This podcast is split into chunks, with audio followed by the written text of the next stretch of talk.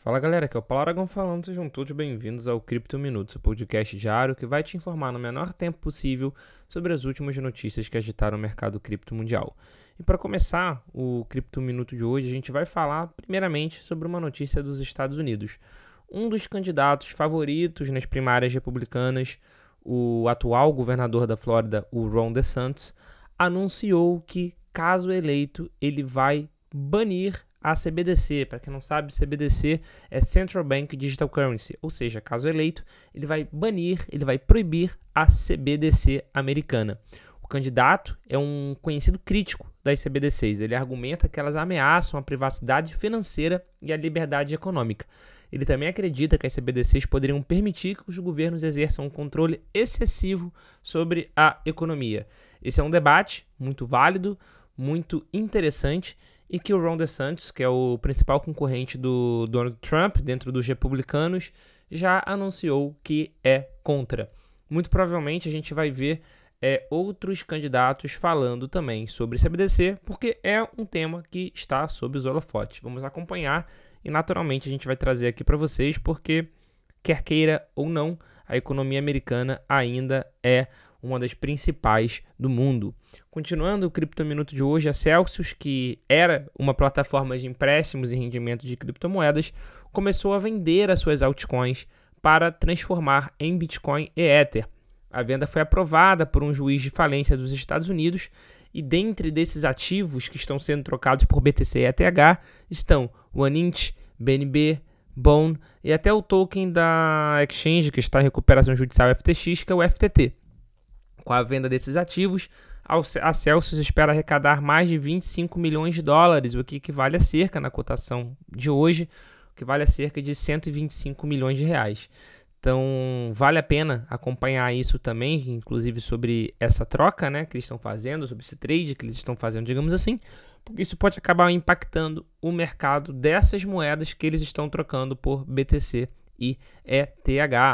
E falando em, em exchange, em troca, a Binance, que é uma das maiores exchanges, uma das maiores plataformas de criptomoedas do mundo, concluiu com sucesso a integração da Lightning Network à sua plataforma. Isso vai permitir que os usuários da exchange realizem transações de Bitcoin de uma forma mais rápida e de uma forma mais barata, principalmente mais barata.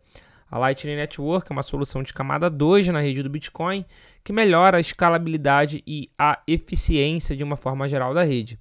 Vale ressaltar que a Binance já tinha anunciado que iria fazer essa integração quando a gente teve recentemente um boom tanto das taxas, né, quanto do tempo, consequentemente, acaba sendo uma consequência do, do tempo de demora de transação por causa da quantidade de transação que estava na rede do Bitcoin. E esse boom tinha acontecido por causa do advento dos Bitcoin Ordinals, que são o NFT na rede do Bitcoin. Então, naquele momento, a Binance tinha chegado a paralisar o saque, a transação de Bitcoin na rede principal durante algumas horas e tinham anunciado que eles iriam começar a integração com a Lightning Network. E ontem eles anunciaram que essa integração foi finalizada. Isso é, sem sombra de dúvida, uma excelente notícia para o mercado. E para fechar o Cripto Minuto de hoje, já que a gente começou falando da CBDC americana com o Ron DeSantis, a gente vai falar agora da CBDC brasileira, que é o Real Digital. O Banco Itaú instalou com sucesso o primeiro nó validador da blockchain do Real Digital, que é justamente a CBDC do Banco Central Brasileiro.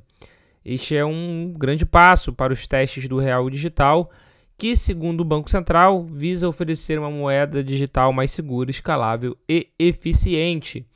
Outras instituições que participam da iniciativa devem instalar seus nós em breve. Você que acompanha o Cripto Minuto há mais tempo, sabe que o real digital, nesse momento, não vai ser moeda para o varejo, ou seja, não vai ser a moeda que eu vou transacionar, que você vai transacionar, vai ser uma moeda de mais, mais presença ali no background, né? vai funcionar para remessa, liquidação, etc, etc, etc. Mas é claro que o ecossistema do real digital está sendo construído já pensando eventualmente isso ser implementado para o varejo. E se você acompanha o Cripto Minuto e acompanha também o Cripto Fácil nas redes sociais, no YouTube, no Instagram, você sabe a minha opinião. E eu sou bastante cético quanto ao quanto isso pode ser benéfico para a população e o quanto isso pode ser perigoso na mão de um governo autoritário. Então, vamos acompanhar também a implementação do Real Digital. Itaú já largou na frente na instalação do novo validador dessa blockchain, uma blockchain privada, e outras instituições devem também começar a anunciar a instalação do novo validador. Esse foi o Cripto Minuto de hoje. Muito obrigado pela sua companhia. Eu espero ver vocês aqui novamente no episódio de amanhã. Valeu!